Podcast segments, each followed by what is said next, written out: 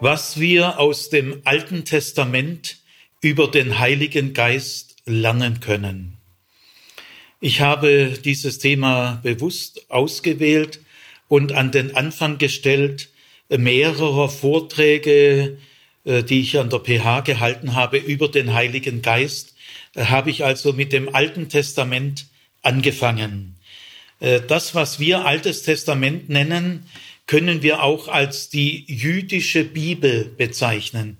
Es ist gut, wenn wir mal eine Zeit lang das Wort Altes Testament mal vermeiden und eine paar Monate lang von der jüdischen Bibel reden und dann können wir ruhig wieder vom Alten Testament reden. Äh, es geht mir nur darum, dass wir im Blickfeld behalten, dass das, was wir Altes Testament nennen, äh, die jüdische Bibel ist die wir den Juden nicht enteignen können. Und ich will damit auch zum Ausdruck bringen, dass das Alte Testament für uns Christen von grundlegender Bedeutung ist. Es ist bei vielen Themen gut. Wir fangen erstmal in der jüdischen Bibel an. Also das will ich auch jetzt bei diesem Vortrag machen. Im christlichen Glauben gibt es drei grundlegend wichtige Ausdrücke für Gott.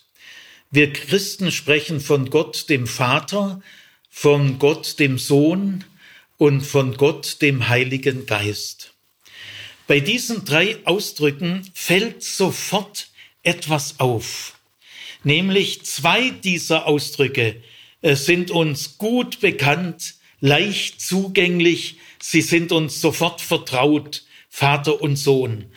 Aber der dritte Ausdruck, Heiliger Geist, ist äh, uns nicht so vertraut.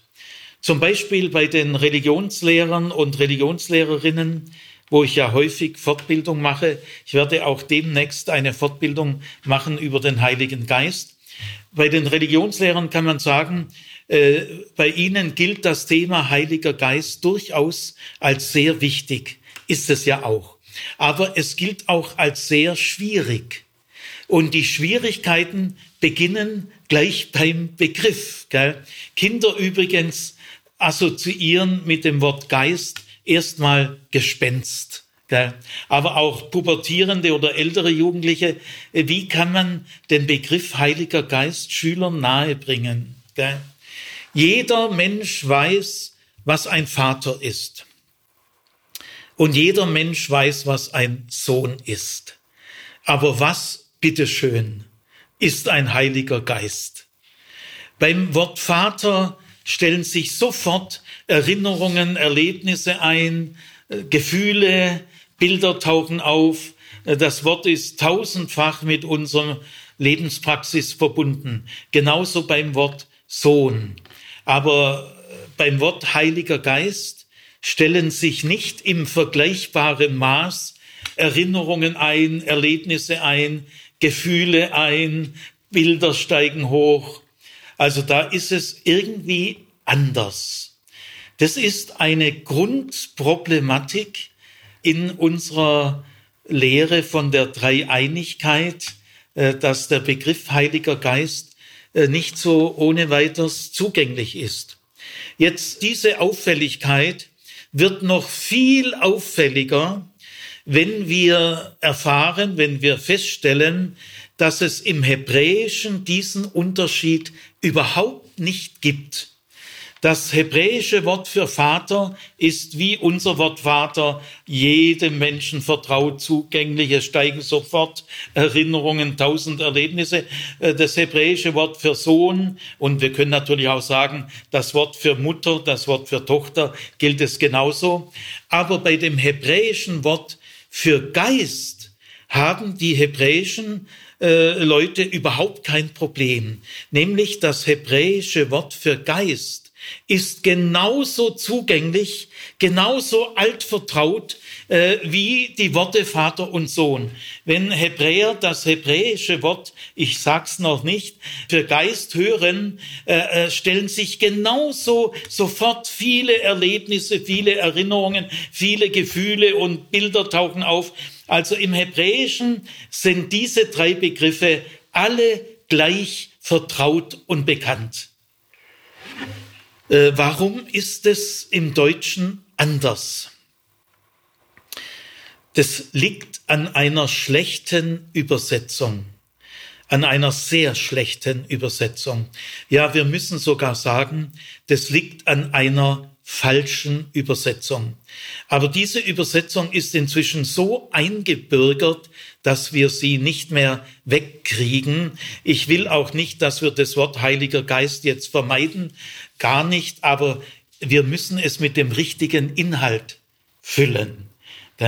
Also es geht da um eine schlechte Übersetzung. Das will ich kurz erklären, weil es ist eigentlich völlig unbekannt.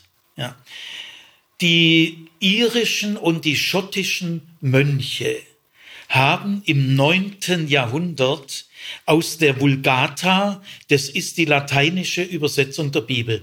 Die Vulgata war die Grundlage der damaligen Kirche. Denn äh, die allermeisten Mönche haben weder Hebräisch können noch Griechisch. Aber Latein haben sie alle können. Das war die Kirchensprache. Also die lateinische Bibel war im neunten Jahrhundert, da hat sich das zugetragen, also im frühen Mittelalter, äh, war die Basis der Kirche die Vulgata. Und in der Vulgata heißt das, was wir Heiliger Geist nennen, Spiritus oder eben Spiritus Sanctus, äh, Heiliger Geist. Ja, und dieses Wort Spiritus haben die irisch-schottischen Mönche, die äh, vor unseren germanischen Vorfahren schon christianisiert waren, aus dem römischen Reich heraus, äh, sie haben das Wort Spiritus mit Ghost übersetzt und Spiritus Sanctus Holy Ghost.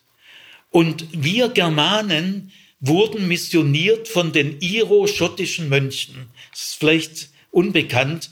Äh, wir sind vom Norden her missioniert worden, nicht vom Süden, weil eben Irland und Schottland lange vor den Germanien, ich meine jetzt mit Germanien das, was nördlich vom Limes liegt. Südlich vom Limes der ja hier so bei Schwäbisch Gmünd und so weiter vorbeiläuft, äh, da, die waren auch christianisiert. Aber der größere Teil, der weitaus größere Teil von Germanien war nicht missioniert. Und wir wurden also durch die iro-schottischen Mönche wurden wir christianisiert.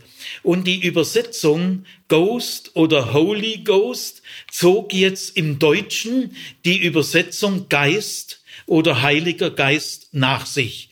Äh, es gab ja noch nicht die Luther-Übersetzung, aber es gab sehr früh eben auch so erste Ansätze einer deutschen Übersetzung, oft sehr schlecht. Luther hat dann ganz neue Maßstäbe gesetzt. Aber für uns ist also wichtig, äh, unser Wort Geist oder Heiliger Geist ist dadurch zustande gekommen, dass iro-schottische Mönche ihre Übersetzung Ghost, Holy Ghost, äh, zu Geist und Heiliger Geist gemacht haben. Die, deutsche, die deutschen Worte Geist und Heilige Geist waren die Konsequenz aus dieser Übersetzung Ghost, Holy Ghost. Jetzt ist aber das Tragische, äh, das enorme Folgen hat, äh, wenn wir Spiritus übersetzen mit Ghost, dann geht der gesamte Erfahrungszusammenhang der bei dem Wort Spiritus entscheidend ist, der geht verloren.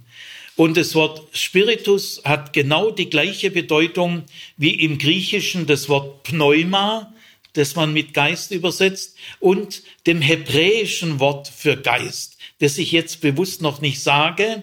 Also das Wort Spiritus ist eine genau richtige Übersetzung, aber mit, dem, mit der Übersetzung Ghost geht der Zusammenhang völlig verloren. Äh, wenn ein Deutscher das Wort Geist hört, kann er nicht einmal ahnen, um was es im Hebräischen geht. Also er kann es nicht mehr wissen und er kann es auch nicht mehr erraten oder ahnen. Der Unterschied ist viel zu groß. Ich will mal beim Deutschen bleiben. Das deutsche Wort Geist ruft eine Menge an Assoziationen hervor. Äh, man spricht von der europäischen Geistesgeschichte. Da merkt man, das ist was Intellektuelles. Man könnte auch sagen, europäische Philosophiegeschichte. Oder unser äh, deutsches Wort Geist ist in Europa, in Deutschland, der Gegenbegriff zu Materie.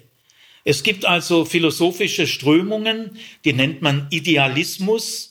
Äh, die sind der Meinung, von Geist und Materie ist der Geist das ursprünglichere und der Geist beeinflusst ganz stark die Materie. Dann gibt es aber gegensätzliche äh, philosophische Strömungen, man nennt sie den Materialismus. Und der Materialismus lehrt genau das Gegenteil. Die Materie ist grundlegend und der Geist, das ist so eine Art Überbau äh, über der äh, Materie. Also man handelt sich äh, schon gleich solche Assoziationen ein oder noch viel verbreiteter, wenn wir das Wort Geist hören, denken wir oft und viele sofort an geistig. Wir kennen Naturwissenschaften und Geisteswissenschaften. Also, äh, das ist ein grundlegender Unterschied in der europäischen Kultur, Naturwissenschaften und Geisteswissenschaften. Also ist Geist irgendwie das Gegenteil von Natur. Äh, Geist ist erstmal nicht materiell, Geist ist nicht Materie und Geist ist auch nicht Natur, denn wir haben Naturwissenschaften und Geisteswissenschaften. Oder denken wir zum Beispiel so an die alten Schuleinteilungen, also das ist jetzt nicht meine Meinung, gell, sondern ich referiere nur kurz, was bei uns so jahrhundertelang üblich war. Wir haben also ein dreigliedriges Schulsystem. Es gibt die Gymnasiasten, die arbeiten mit dem Kopf.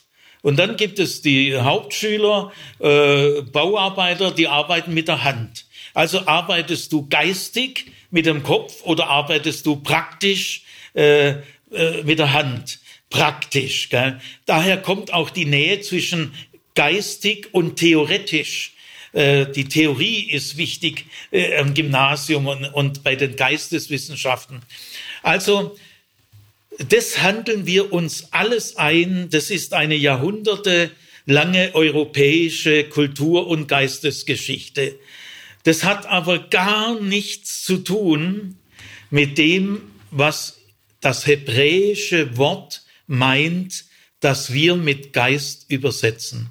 Also in gewisser Weise könnte ich jetzt sagen, Leute, vergesst das, was ihr mit dem Wort Geist verbindet. Forget it. Das führt nämlich in völlig falsche Landschaften.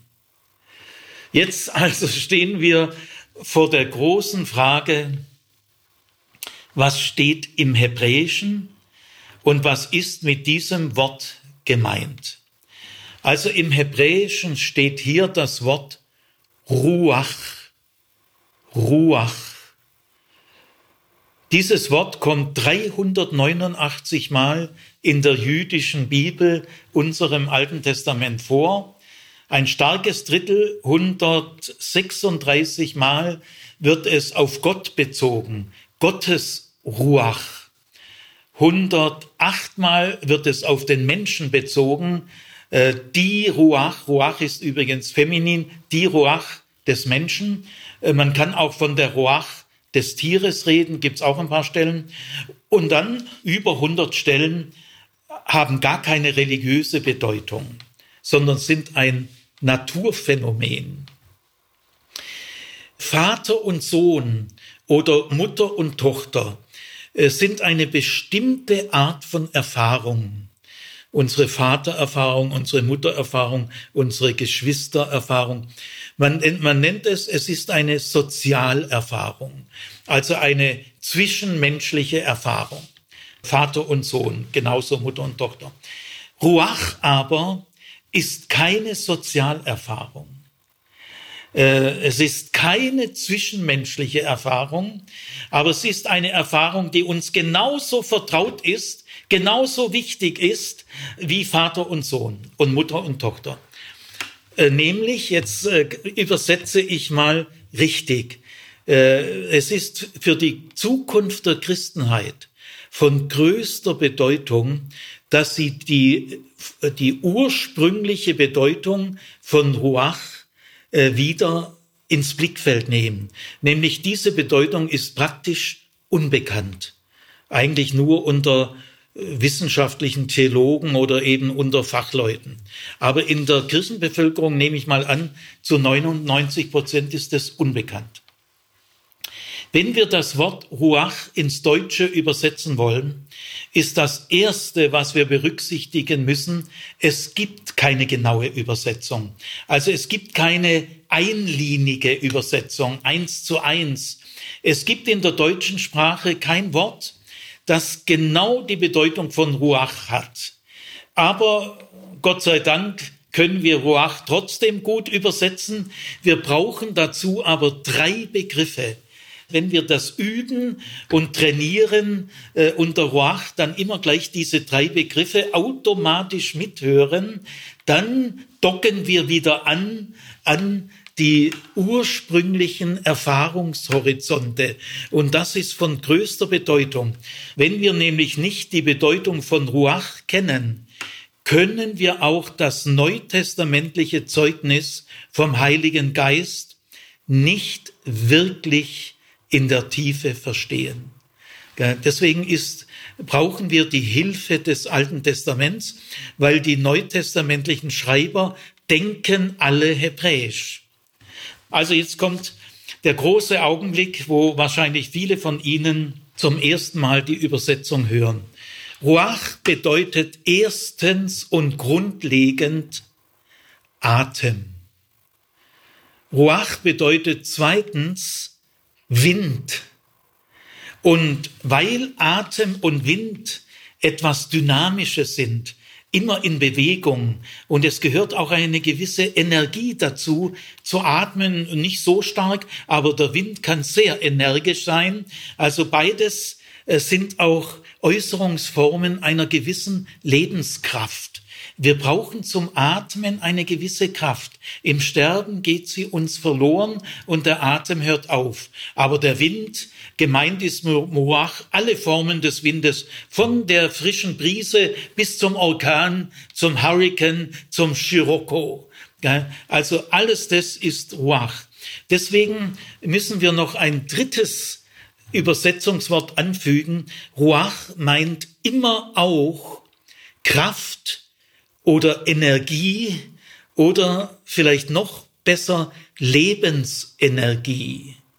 Das ist die Bedeutung von Ruach. Ruach heißt also Atem, Wind und Lebensenergie. Jetzt äh, will ich mal im ersten Schritt äh, mich dem Phänomen Atem nähern, dann auch ein Blick auf den Wind äh, werfen. Und das alles ist mein erster Schritt jetzt im Vortrag, nämlich uns dem Wort Ruach einmal in der Tiefe nähern und dieses Wort erschließen. Dann kommt ein zweiter Schritt, nämlich die Ruach gehört im Alten Testament zuerst und grundlegend in die Schöpfungstexte. Äh, Ruach ist ein Phänomen der Schöpfung. Aber dann, letzter Schritt, sehr wichtig, es gibt dann auch im Alten Testament viele wichtige Stellen, da wird beobachtet, wie sich die Ruach in der Gesellschaft auswirkt. Also im Alten Testament gibt es die Ruach im Kontext der Schöpfung, aber auch im Kontext der Gesellschaft.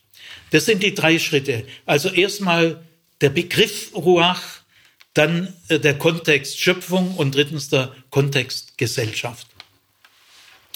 Also, das will ich auch an der Stelle sagen. Atem und Wind sind im orientalischen Lebensgefühl das Gleiche.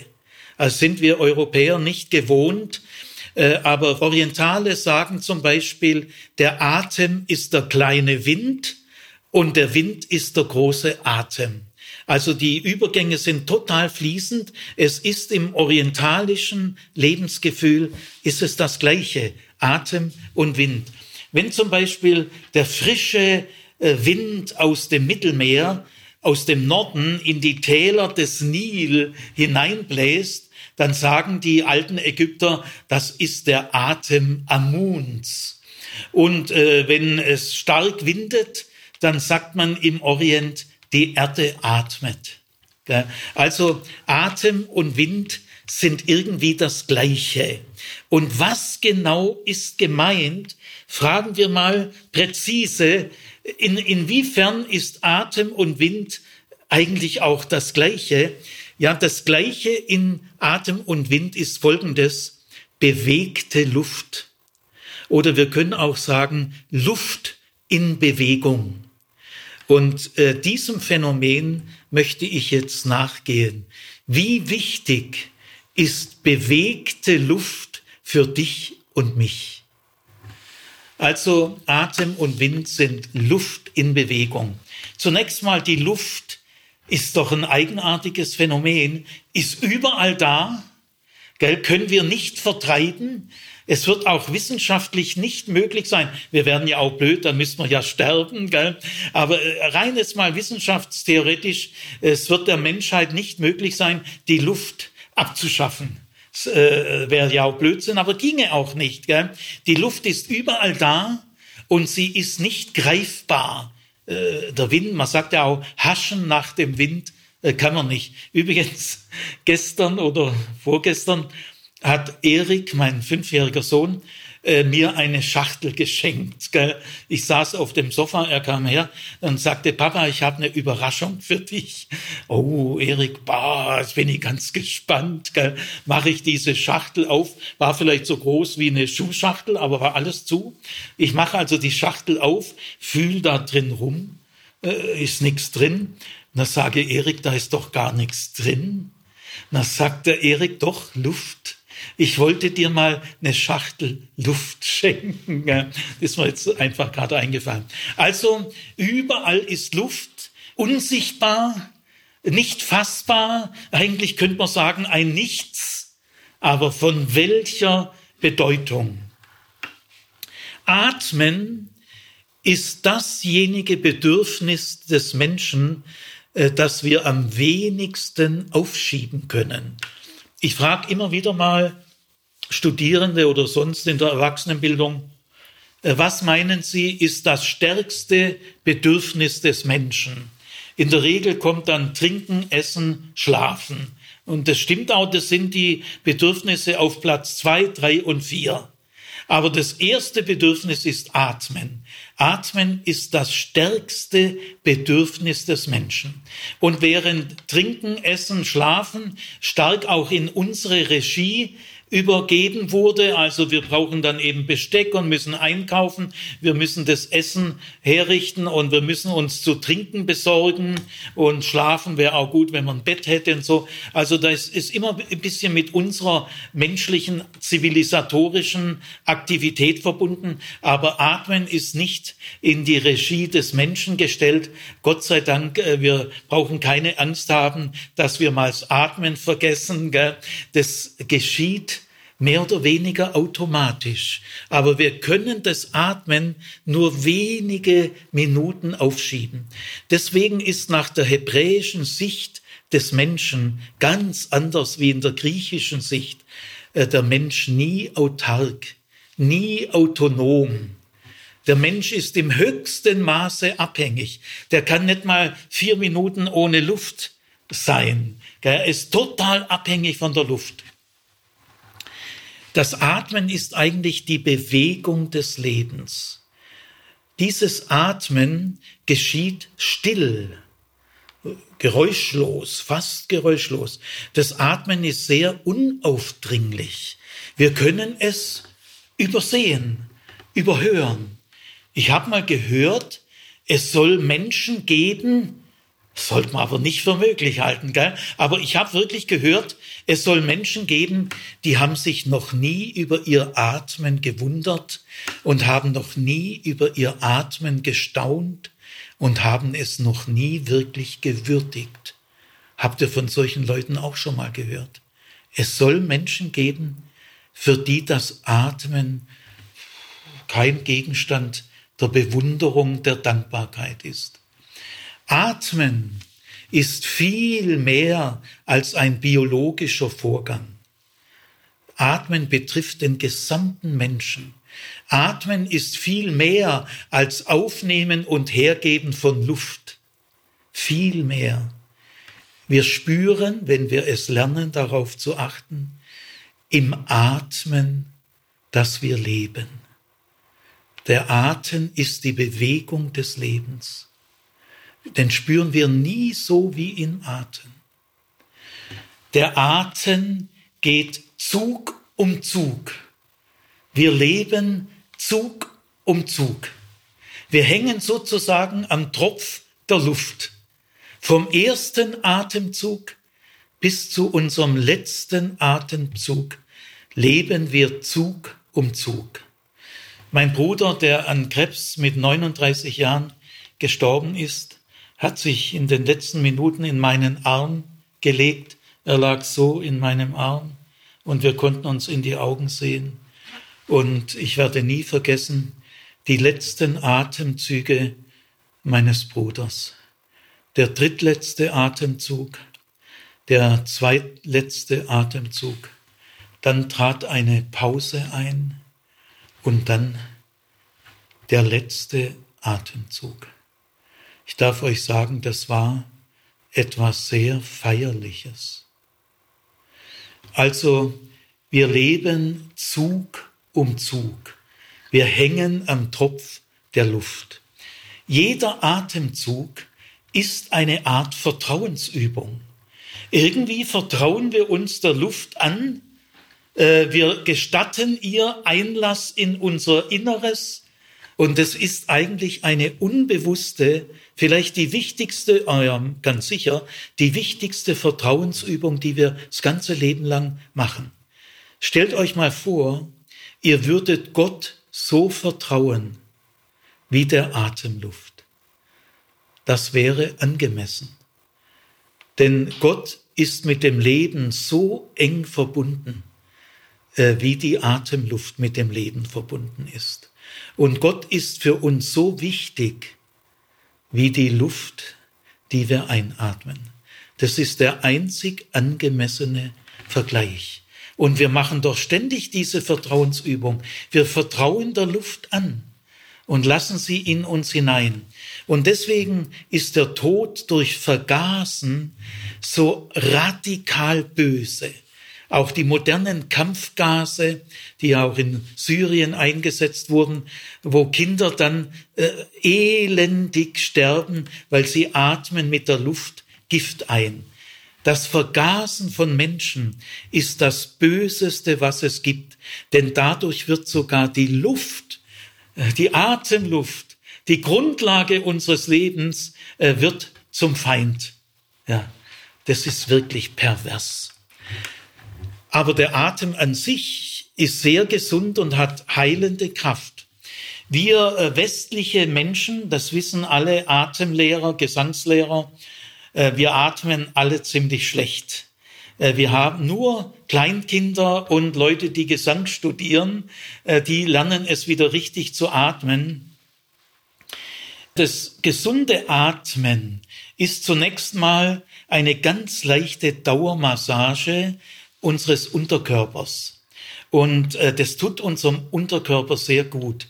Wenn wir nicht äh, richtig atmen, kann sich die Körpertemperatur um ein halbes Grad senken. Also allein die Tätigkeit des Atmens erwärmt unseren Unterkörper und massiert ihn. Und das ist eine Quelle der Gesundung. Und wenn wir, wenn unser Körper das nicht hat, ist es die Ursache vieler Erkrankungen. Nämlich das gesunde Atmen beginnt mit dem Ausatmen. Das Ausatmen ist das Entscheidende. Wir sprechen ja im Ausatmen. Wir singen im Ausatmen, wir lachen im Ausatmen, wir schreien im Ausatmen. Äh, schreie mal mit dem Einatmen oder singe mal im Einatmen oder spreche, es geht nicht, spreche im Einatmen. Also das Geheimnis des Atems, wir werden noch drauf kommen, ist das Ausatmen, das Hergeben, das Loslassen und das können wir westlich Zivilisierte nicht mehr. Wir legen unbewusst jahrelang den Ton auf das Einatmen, weil wir sind raffgierig. Und deswegen neigen wir dazu, den Akzent aufs Einatmen zu legen. Ist aber falsch. Wer richtig ausatmet, atmet dadurch auch automatisch richtig ein. Also ich werde noch drauf kommen, das Atmen ist auch eine Quelle der Gesundung. Ein besonders deutliches Beispiel ist es, wenn so zwei, dreijährige auf dem Kinderspielplatz oder sonst irgendwo hinfallen, äh, sich die Knie aufschürfen. Dann guckt der zwei- oder dreijährige erst, ob die Mama überhaupt herguckt. Und wenn sie nicht herguckt, dann macht er auch nicht viel. Aber wenn die Mama guckt, dann fangen die an zu plärren. Gell, dann kommt entweder die Mama oder sie kommt zur Mama und die Mama äh, vertraut der Ruach, der Luft in Bewegung. Die Mama, nehmen wir mal an, der Handrücken, dem Knie kann ich es jetzt nicht gerade so gut. Also der Handrücken ist aufgeschürft, dann macht die Mama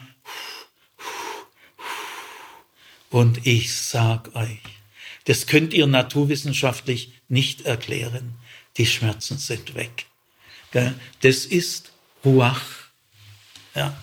Also Ruach hängt auch, wie ich jetzt schon angedeutet habe, sehr eng mit dem Wort zusammen, mit der Stimme. Denn wir sprechen durch die Atemluft. Wir kommunizieren in der Atemluft. Wir verständigen uns Tag für Tag in der Atemluft mit dem Ausatmen. Also wahnsinnige Bedeutung. Äh, gäbe es keine Luft in Bewegung, gäbe es auch keinen Ton. Denn der Ton ist Luft in Bewegung, das ist eine Welle, die da ausgelöst wird. Ohne Luft in Bewegung gäbe es kein Wort, keine Stimme, kein Gesang, kein Hilfeschrei. Es wäre alles tonlos, lautlos. Es gäbe keinen Klang. Also der Atem äh, ist von grundlegender Bedeutung. Gehen wir mal zum Wind. Also Rach heißt auch Wind, und zwar jede Spielart von Wind. Der Wind hat ja eine riesige Variationsbreite von der frischen Brise bis zum Scirocco, also einem Orkan. Äh, wenn du mal in einen Hurricane kommst, in einen Orkan, wirst du auch merken, dass Ruach eine Körpererfahrung ist, eine Naturerfahrung.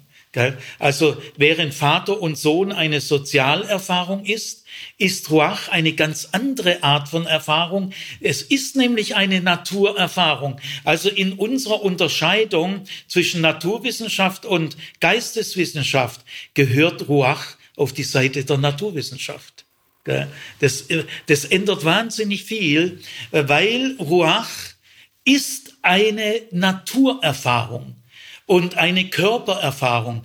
Das heißt, wie viel die Natur eine Rolle spielt im Religionsunterricht in der Kirche, äh, das hängt ganz davon ab, wie wir Ruach wertschätzen, welche Rolle der Körper spielt in der Religion. Ja, Ruach ist eine Körpererfahrung. Atmen äh, ist nicht geistig, das ist körperlich, aber sehr hintergründig, sehr geheimnisvoll. Es geht um das Geheimnis des Natürlichen.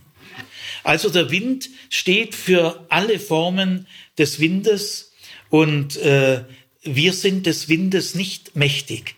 Wir können einen Sturm nicht erzeugen. Gut, es gibt heute Windkanäle, aber das ist ein ganz winziger Ausschnitt. Aber denken wir an die großen Passat Stürme, gell, die durch die Erdumdrehung, da, das können wir, da haben wir nichts in der Hand, gell.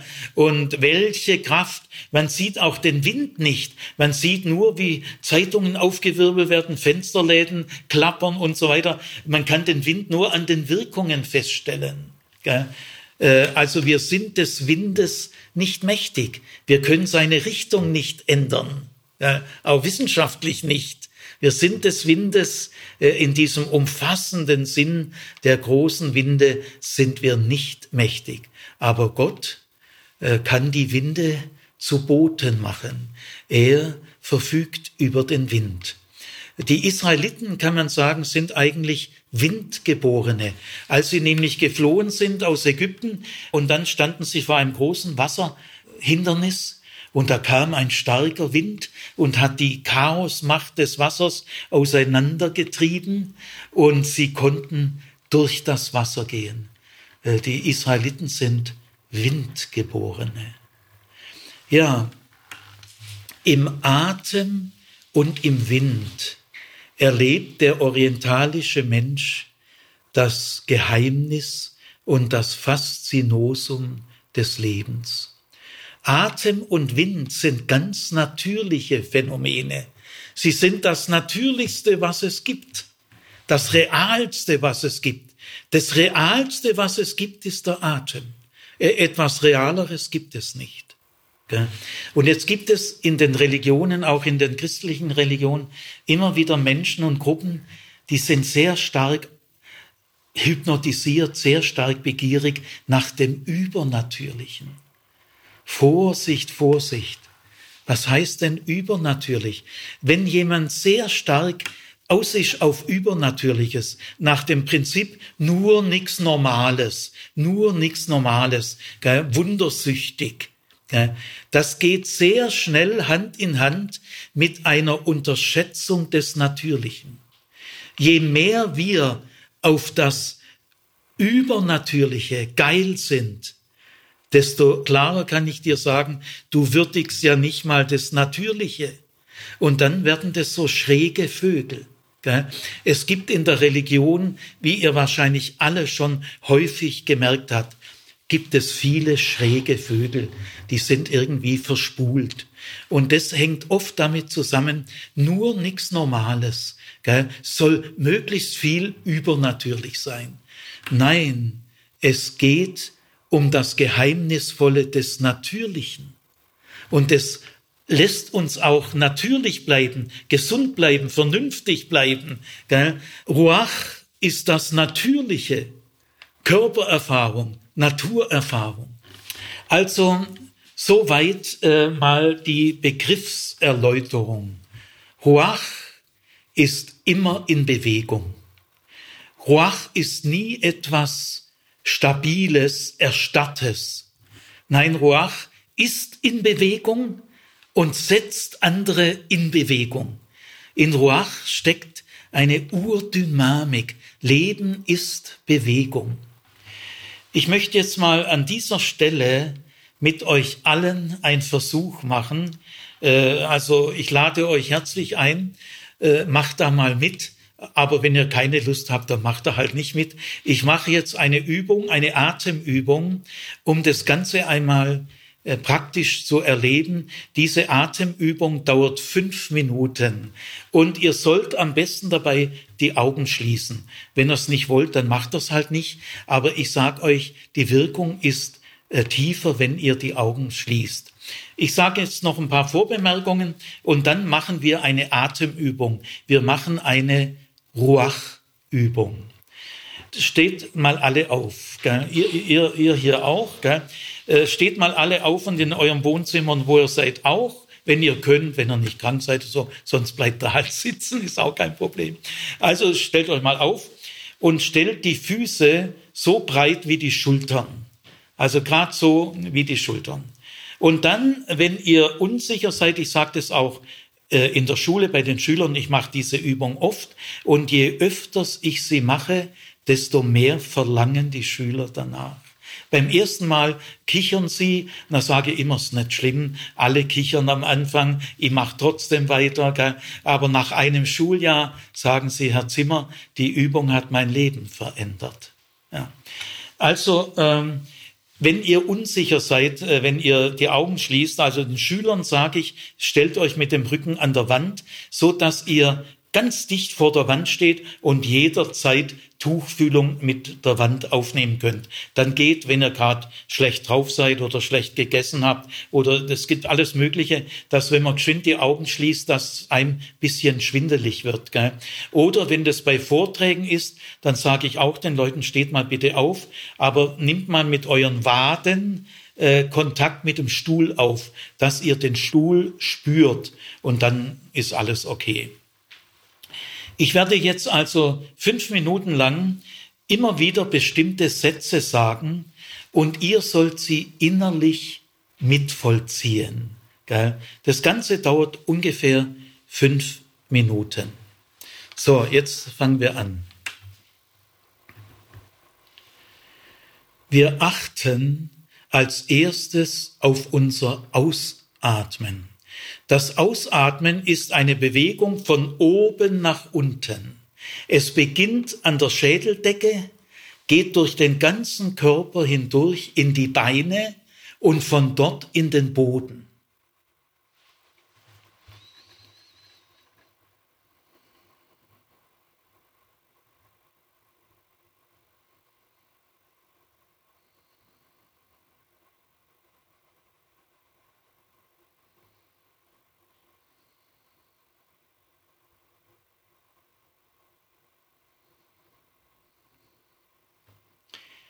Im Ausatmen lassen wir los und geben wir her.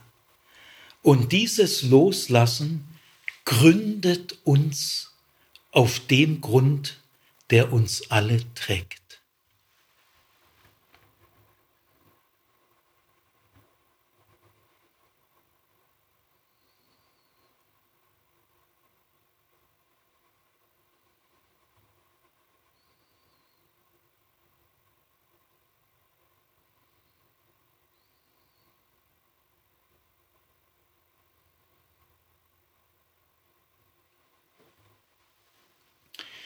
Jetzt achten wir auf einen geheimnisvollen Augenblick.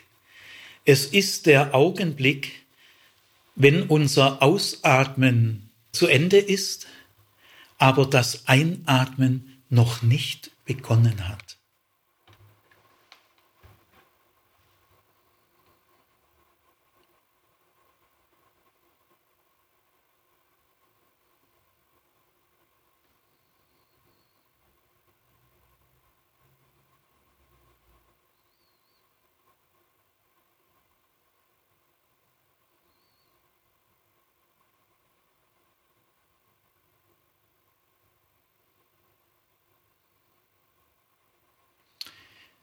Wir brauchen diesen Augenblick nicht zu steuern, er kommt von ganz allein. Nie ist ein Mensch so ruhig und so entspannt wie in diesem Augenblick.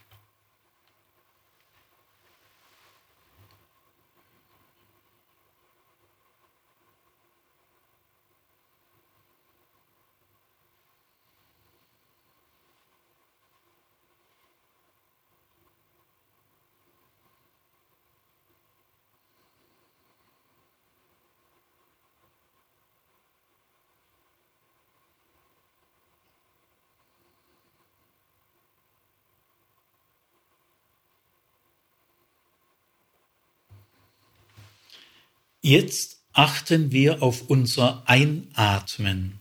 Das Einatmen ist keine Bewegung von oben nach unten, sondern sie beginnt in unserer Körpermitte und geht von dort aus in die Breite.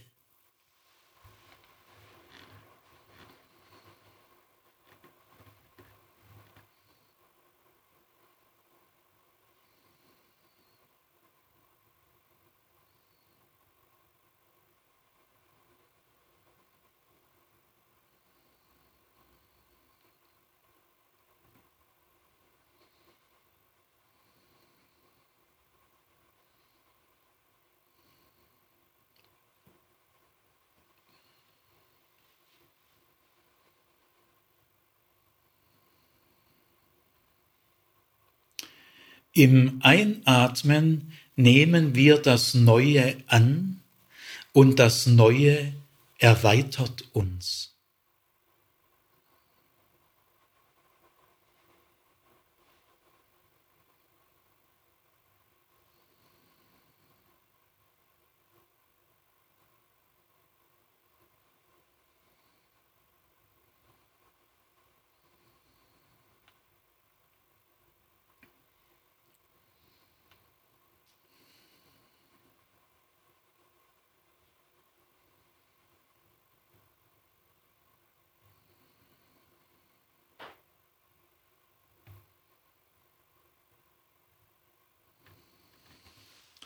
Jetzt achten wir auf beides. Die Senkrechte des Ausatmens und die Waagrechte des Einatmens. Sie bilden ein Kreuz, ein Atemkreuz.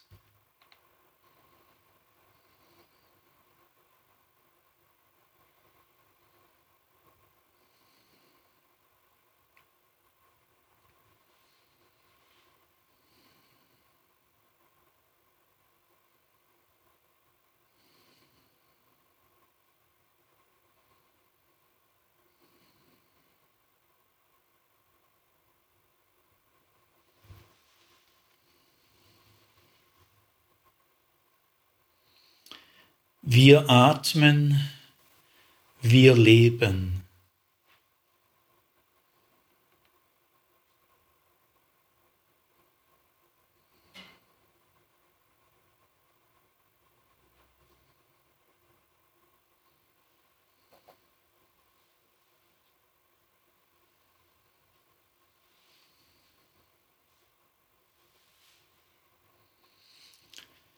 Alles, was atmet, Lobe den, der uns den Atem gibt.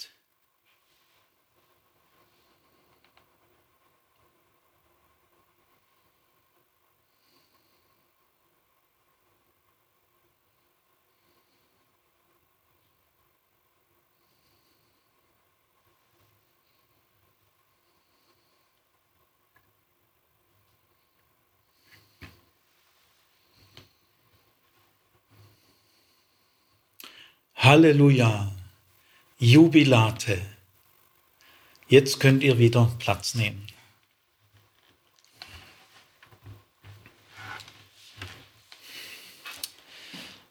Also soweit eine erste Annäherung. Es ist sehr gut, wenn wir die Grundbedeutung von Ruach uns wieder vergegenwärtigen, zur Erneuerung der Christenheit, zur Hoffnung, äh, dass die Christenheit nochmal erblüht und die Kinder und Jugendlichen gerne kommen werden, weil sie spüren, wo das Leben ist. Dazu gehört auch die Würdigung des Atems. Jetzt äh, kommt der zweite Schritt, äh, eine theologische Analyse. Der Atem, das leuchtet ja auch unmittelbar ein äh, ist im Alten Testament in der jüdischen Bibel äh, zunächst und grundlegend verortet in den Schöpfungstexten. Äh, sehr berühmt zum Beispiel ist äh, ganz am Anfang in der Bibel Genesis 1, Vers 2, und die Erde war Wüste und Leere und Finsternis lag über der Urflut und der Geist Gottes bewegte sich über dem Wasser. Und jetzt kann eine Stimme kommen. Weihe Ohr, es werde Licht. Also bevor Gott seinen ersten Satz sagt, Weihe Ohr, es werde Licht, braucht diese Stimme die Ruach. Oder auch, ich sage ein anderes Beispiel, die Taufe Jesu.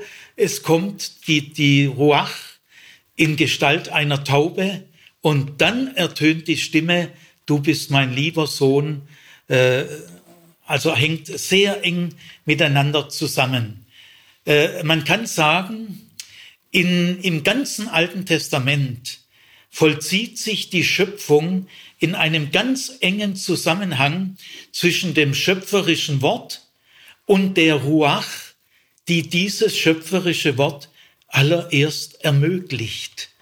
Äh, Martin, lies mal Psalm 33, Vers 6.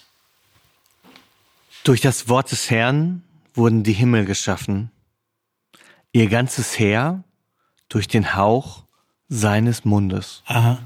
Hauch, Hauch heißt hier Ruach. Also es wird halt in den Bibeln immer so und so. Also Gott schafft durch sein Wort und durch die Ruach seines Mundes. Das Wort und die Ruach äh, kommen beide aus dem Mund. Ja.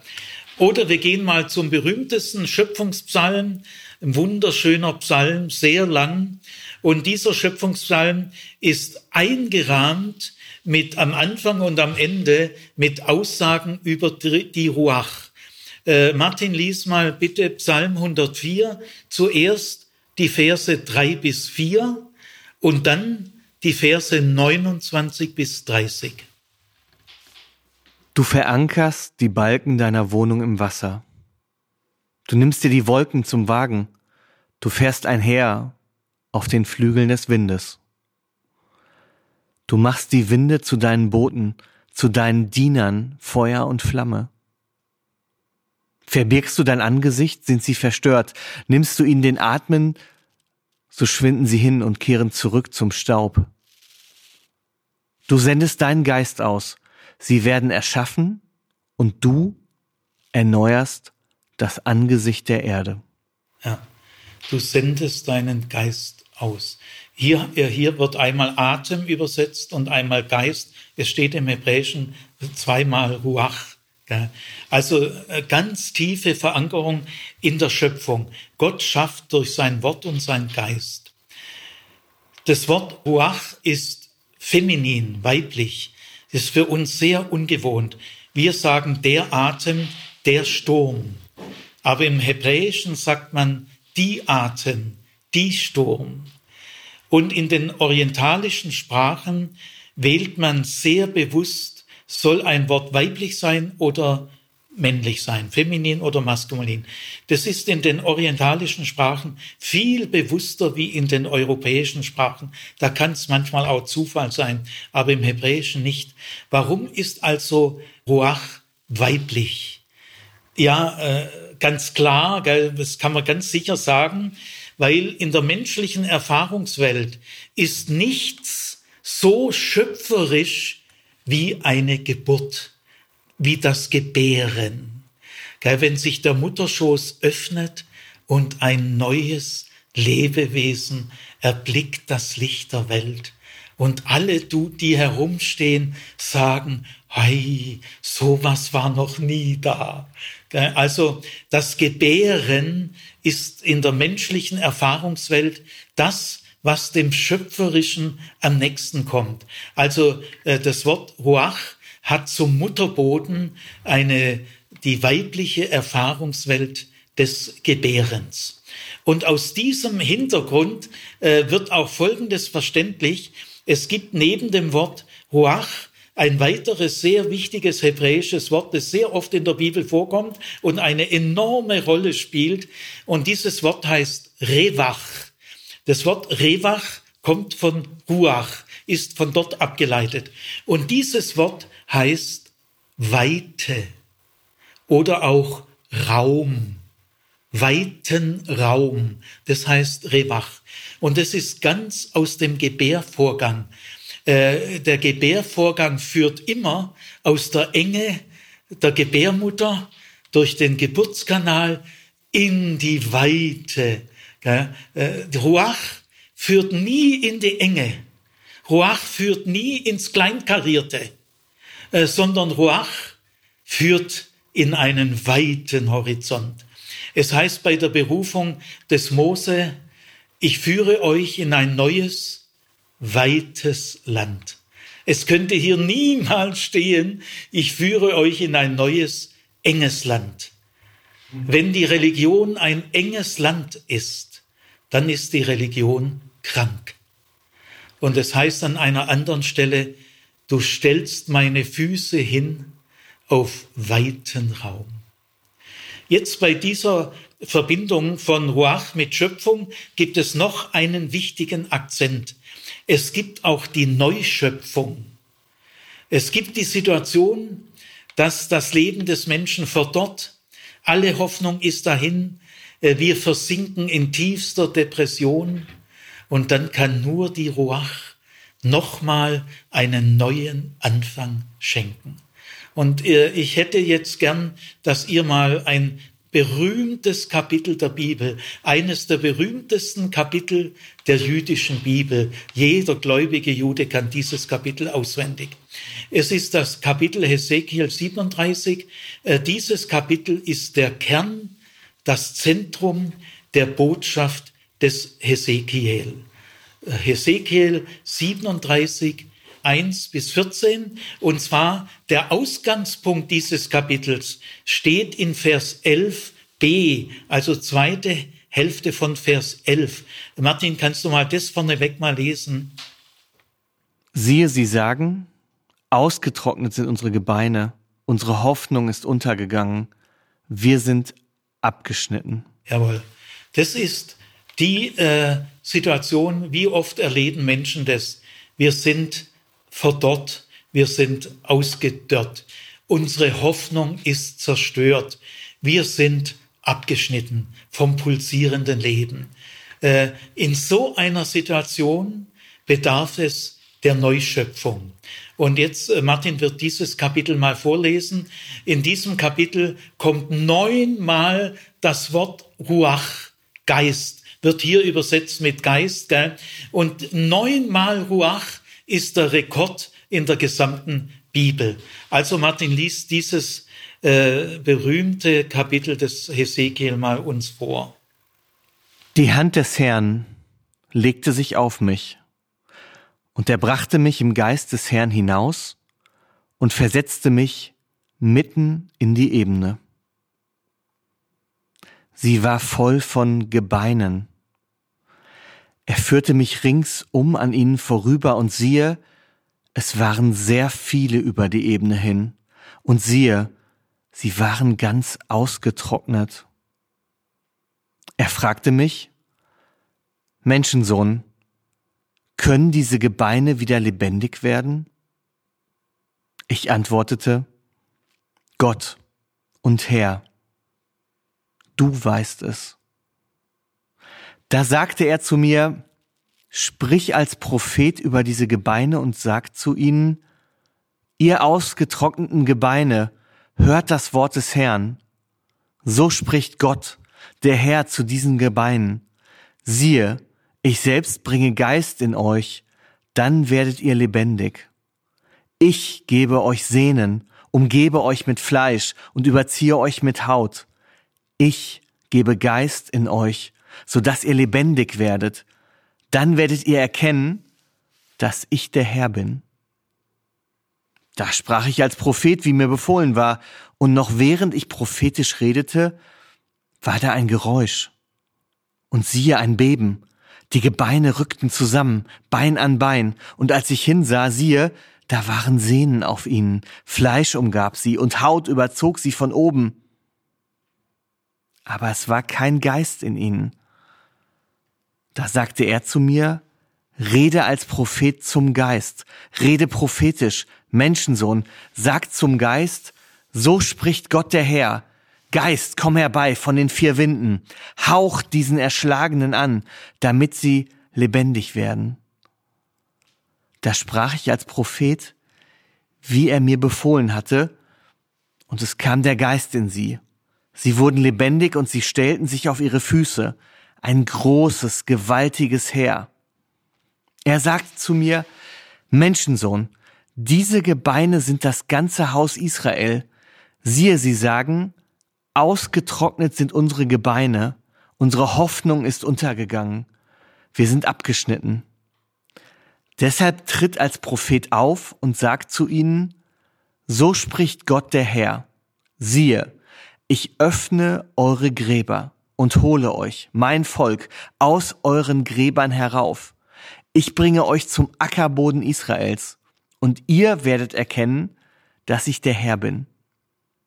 Wenn ich eure Gräber öffne und euch, mein Volk, aus euren Gräbern heraufhole. Ich gebe meinen Geist in euch. Dann werdet ihr lebendig und ich versetze euch wieder auf euren Ackerboden dann werdet ihr erkennen, dass ich der Herr bin. Ja, ein unglaublicher Text, der intensivste Text der Bibel äh, über die lebendig machende Kraft der Ruach. Hier ist nicht an die Auferstehung der Toten, also in den Himmel gedacht, sondern es, diese Vision hat Hesekiel im äh, Exil gesagt, im babylonischen Exil, als die Israeliten völlig K.O. waren, keine Perspektive mehr, keine Hoffnung mehr, hat äh, Hesekiel mit dieser Vision ihre Heimkehr grundgelegt. Und diese Vision hat Israel wieder neuen Mut, neue Hoffnung und neue Perspektiven gegeben. Also die Ruach ist das, was Leben ermöglicht. Sei es in der Schöpfung oder in der Neuschöpfung. Die Ruach ist das, was Leben ermöglicht und Leben schafft. Also das war äh, das erste Kapitel, die Ruach in den, im Kontext von Schöpfungstexten, von Texten der Schöpfung oder der Neuschöpfung. Beides äh, bewirkt die Ruach. Jetzt im letzten Kapitel betreten wir ein ganz neues Gebiet, nämlich die Ruach in der Gesellschaft, in einem, könnte man sagen, gesellschaftspolitischen Kontext. Ein ganz anderer Kontext.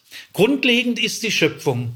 Bei der Schöpfung ist auch klar, jeder Mensch hat die Ruach, er wird durch die Ruach lebendig. Nehmen wir mal die äh, Erschaffung Adams. Da formte Jahwe Staub aus der Erde, modellierte Staub aus der Erde. Das ist sozusagen die materielle Seite des Menschseins. Und dann heißt es, und hauchte ihm den Atem des Lebens in die Nase.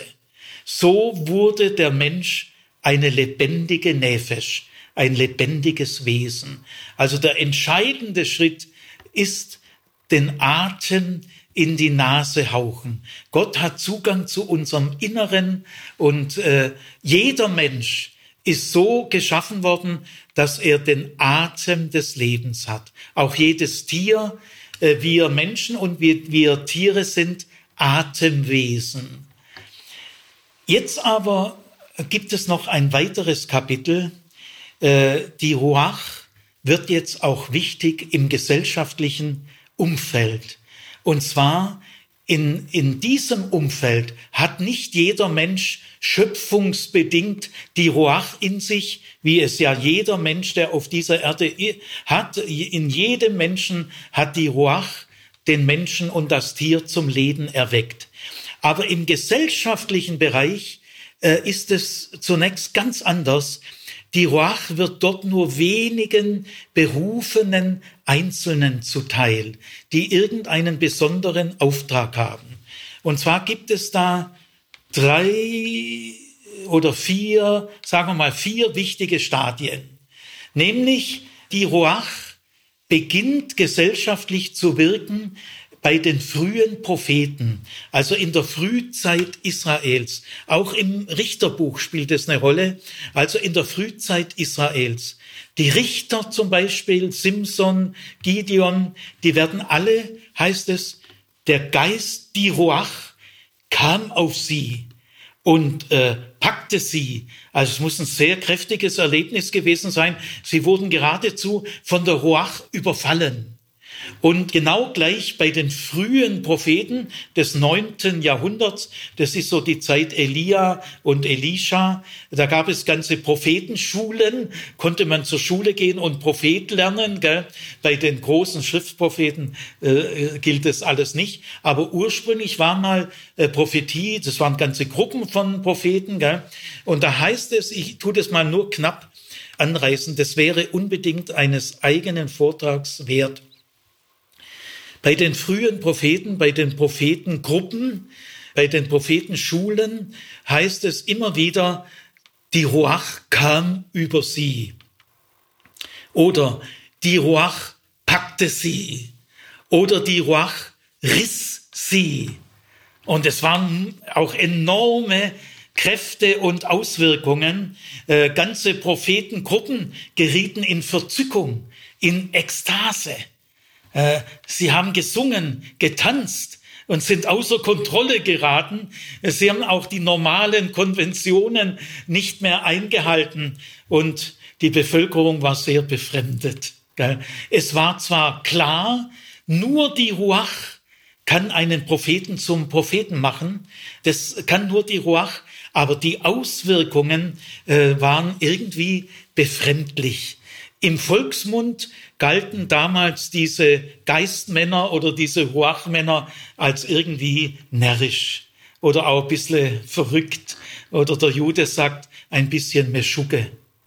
Es, es war manches sehr befremdlich, grenzte an der Lächerlichkeit. Und äh, es war damals schon, dass manche sagten, wahrscheinlich sind die besoffen. Das ist ja genau das Gleiche in der Pfingstgeschichte. Äh, sagten die Leute, haben die zu viel Wein getrunken. Also diese Auswirkungen der Ruach äh, waren irgendwie ein bisschen merkwürdig. Gell?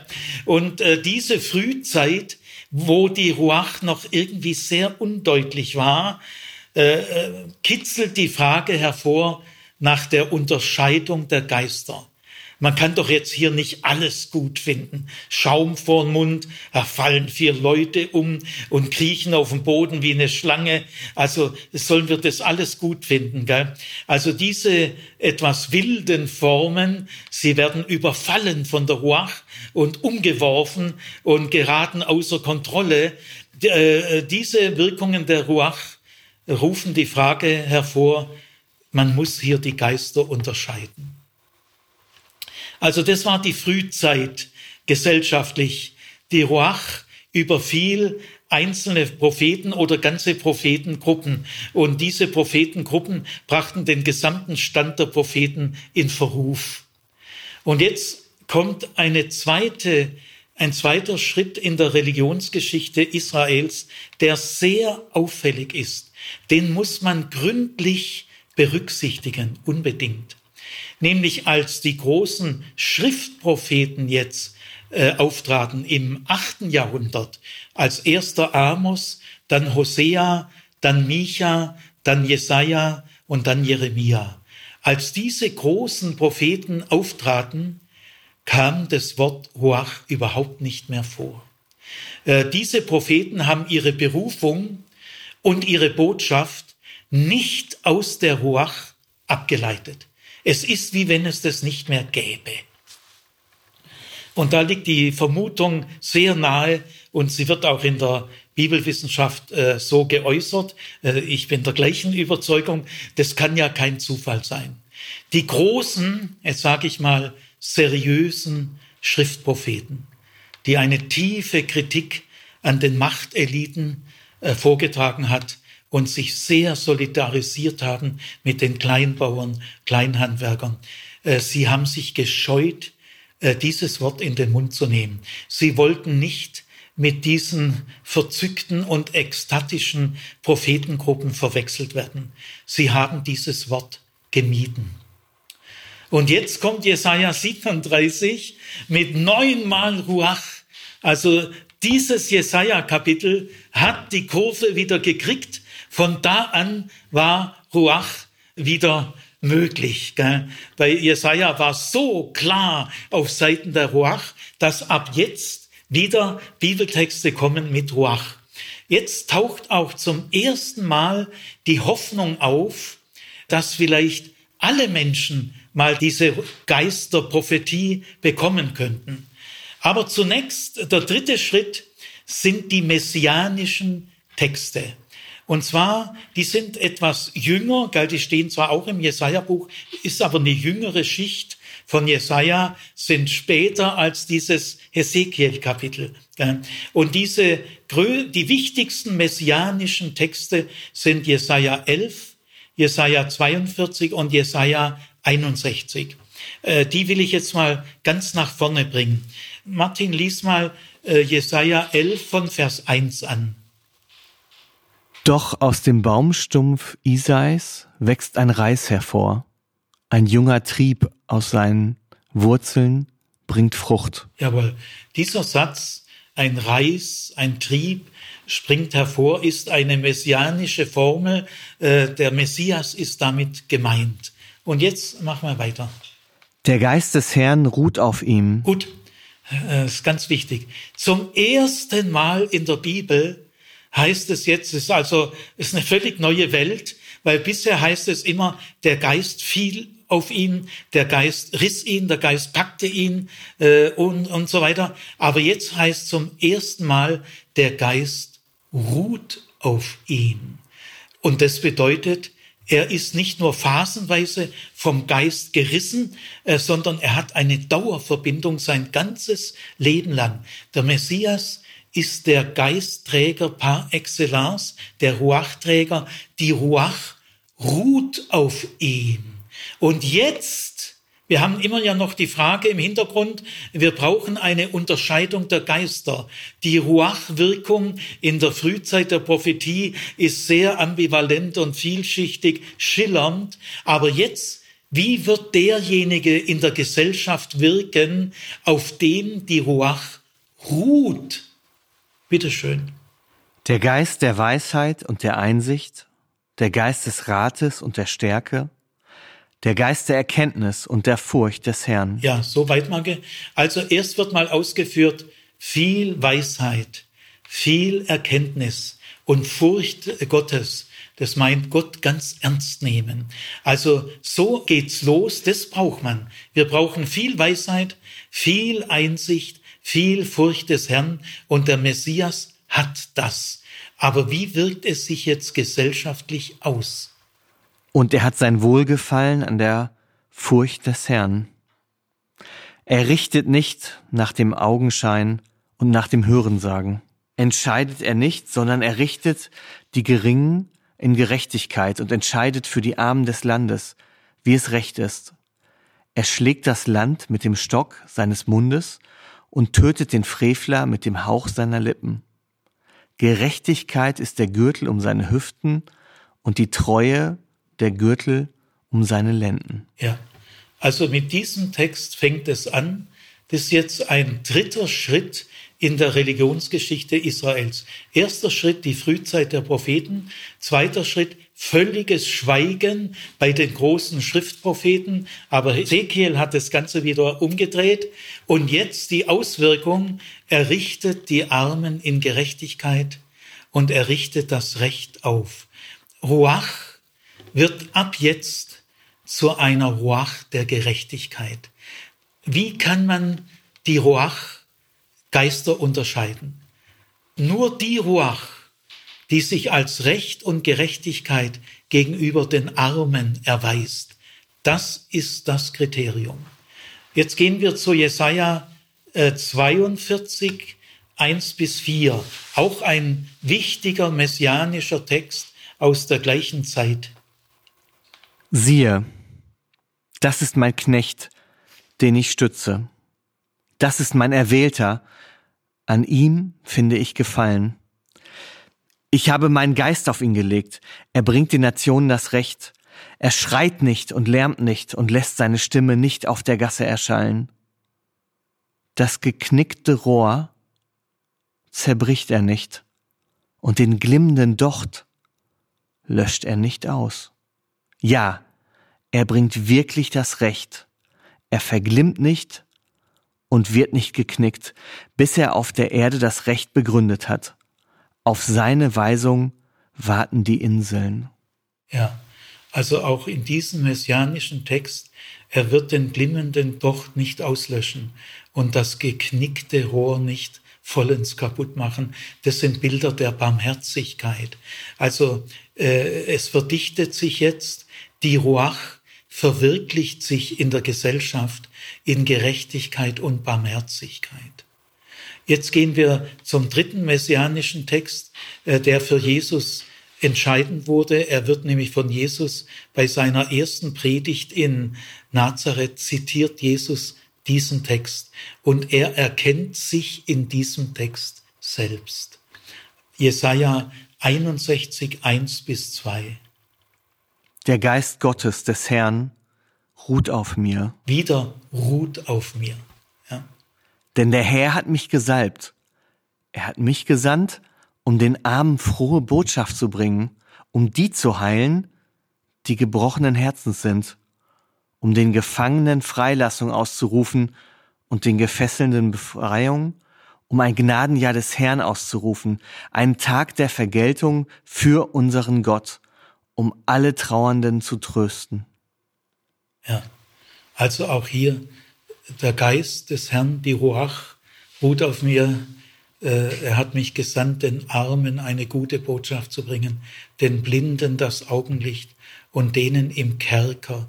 Kerker war noch was anderes wie unsere Gefängnisse, die, die Freiheit und allen traurigen Trost. Man merkt schon, wie nahe dieser Text an Jesus dran ist. Und Jesus zitiert diesen Text in Nazareth, macht die Heilige Schrift zu und sagt, heute ist dieser Text erfüllt vor euren Augen. Also Jesus findet sich selber in diesem Text. Ein Text und eine Person finden sich. Also das ist der dritte Schritt. Der Messias ist der herausragende Geistträger. Niemand äh, wird jemals in einer so engen Verbindung zum Geist, zur Ruach. Ich sage jetzt auch wieder Geist, weil ihr habt jetzt diesen Hintergrund, gell? Äh, wir müssen ihn vom AT, vom Alten Testament her füllen. Der Messias macht die Frage der Geisterunterscheidung glasklar. Die wahre Ruach konkretisiert sich in Gerechtigkeit, im Recht, in der Barmherzigkeit und im Frieden. Jetzt kommt der vierte Schritt. Als es also wieder losging, dass die Ruach wieder sehr wichtig wurde, dank Ezekiel, dank dieser messianischen Texte, kam jetzt die Hoffnung auf in mehreren Texten, ich habe die jetzt übersprungen, dass doch Gott eine Zeit kommen lassen möge, in der der Geist der Prophetie auf allen Menschen ausgegossen wird. Und es gibt einen berühmten Text, der für das Neue Testament von größter Bedeutung wird. Er wird nämlich in der Pfingstgeschichte ausführlich wörtlich zitiert. Das ist der Prophet Joel. Der Prophet Joel lebte nachexilisch so zwischen 400 und 350 in der Zeit. Da ist die Torah äh, schon abgeschlossen, kanonisiert und die meisten Propheten haben ihr Dienst getan. Also es, Joel steht schon in der Nähe zum Neuen Testament. Und da äh, verheißt er Folgendes. Joel 3, 1 bis 2. Danach aber wird Folgendes geschehen. Ich werde meinen Geist ausgießen über alles Fleisch. Eure Söhne und Töchter werden Propheten sein. Eure Alten und Jungen werden Träume und Visionen haben. Sogar über die Knechte und Mägde werde ich zu jener Zeit meinen Geist ausgießen. Ja, also Joel sagt, ja, es wird die Zeit kommen, da werde ich meine Ruach ausschütten über alles Fleisch. Jetzt geht's nicht um mehr um die Ruach, die in jedem Menschen sowieso drin ist, äh, Kraft der Schöpfung, sondern es sind diese gesellschaftlichen Texte. Es ist kein, kein Schöpfungstext. Über alles Fleisch. Und jetzt interessant, eure Söhne und Töchter werden prophetisch reden oder man kann auch übersetzen, werden Propheten sein, das ist die gleiche Formulierung. Söhne und Töchter. Und jetzt eure Alten und Jungen. Das sind auch nie Männer allein. Bei Alte und Junge sind immer Frauen dabei. Also das erste Paar kann man sagen, die Ruach wird über beide Geschlechter gleicherweise auf Augenhöhe ausgegossen. Aber auch über alle Alten, äh, Männer und Frauen und über alle Jungen. Und dann aber auch, das ist sozusagen alle Altersgruppen. Und dann aber auch alle Gesellschaftsschichten äh, eure Knechte und Mägde werden auch den Geist äh, ausgeschüttet erhalten. Also das, da geht's wirklich um freie Bürger oder rechtlich Abhängige. Knechte, Mägde sind auch Sklaven.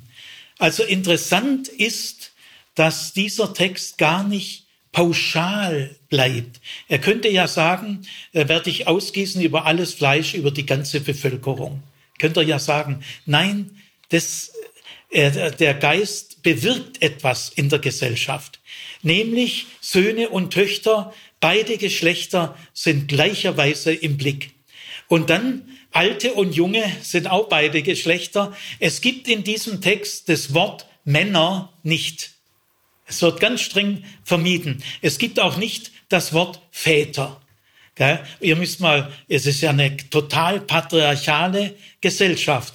Gell? Und dann noch äh, Knechte und Mägde, gell? an die hätte man, hätte man sicher am Schluss gedacht, die werden ausdrücklich genannt. Und auch da wieder beide Geschlechter, Knechte und Mägde. Also die Ruach, wenn sie sich gesellschaftlich auswirken wird, wird die Hierarchie der Geschlechter beenden. Sie wird jede Hierarchie durch Altersgesichtspunkte äh, beenden und sie richtet sich nach keinem politischen Gesellschaftsaufbau. Auch die Knechte und Mägde werden ausdrücklich genannt. Wie viele gesellschaftliche Gruppen geraten dadurch in den Schatten, dass man über sie gar nicht redet. Man nennt sie gar nicht.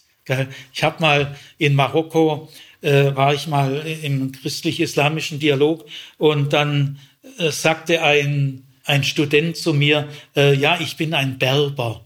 Und dann sage ich, was, du bist ein Berber? Ich habe gedacht, die Marokkaner sind alle Araber. Und dann sagt er, ja, das war auch bis zwei Jahre so. Es ist zwar ein Drittel oder ein Viertel aller Marokkaner sind Berber, aber im staatlichen Fernsehen kam das Wort Berber nie vor. Die wurden nie genannt. Also man kann einfach, dass man sie übergeht. Erst seit ein, zwei Jahren hat er gesagt, bessert sich das jetzt langsam. Also äh, wer wird hier genannt? Äh, sehr auffällig. Es gibt auch bei diesen Gruppen, die sind alle gleichberechtigt, gibt es keine Lenkungsgruppe. Also keine dieser Gruppen ist dominant, dass eine Gruppe den anderen gesellschaftlichen Gruppen die Ruach weitervermittelt. Nein, alle diese Gruppen sind gleich unmittelbar zu Gott. Und dann ist aber auch interessant, es werden hier nur Gruppen genannt keine einzelnen Stars, keine Führerpersönlichkeiten, wo man dann ein Personenkult anfangen kann. Nein, es sind Gruppenerfahrungen. Also es ist eine differenzierte Sicht der Gesellschaft. Man merkt, welche Vielfalt, welche Diversitäten. Es ist eine Art Differenzkultur.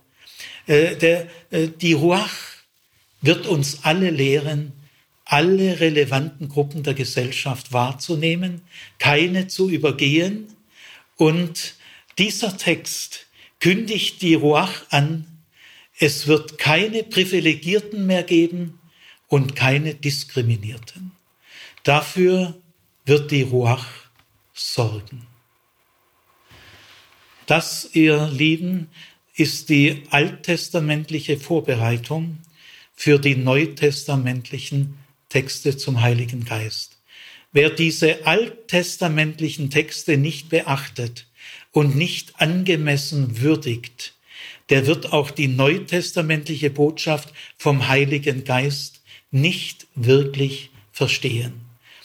Die neutestamentliche Botschaft vom Heiligen Geist ist nur dann richtig verstanden, wenn wir alle ganz dicht beim Natürlichen bleiben. Nicht das Übernatürliche rettet uns, sondern das Wunder, das im Natürlichen liegt, im Atem, im Wind, in der Gerechtigkeit. Also, ihr Lieben, das Alte Testament ist die Voraussetzung und die Basis des Neuen Testaments. Von daher können wir dann die Botschaft des Neuen Testaments viel angemessener aufnehmen.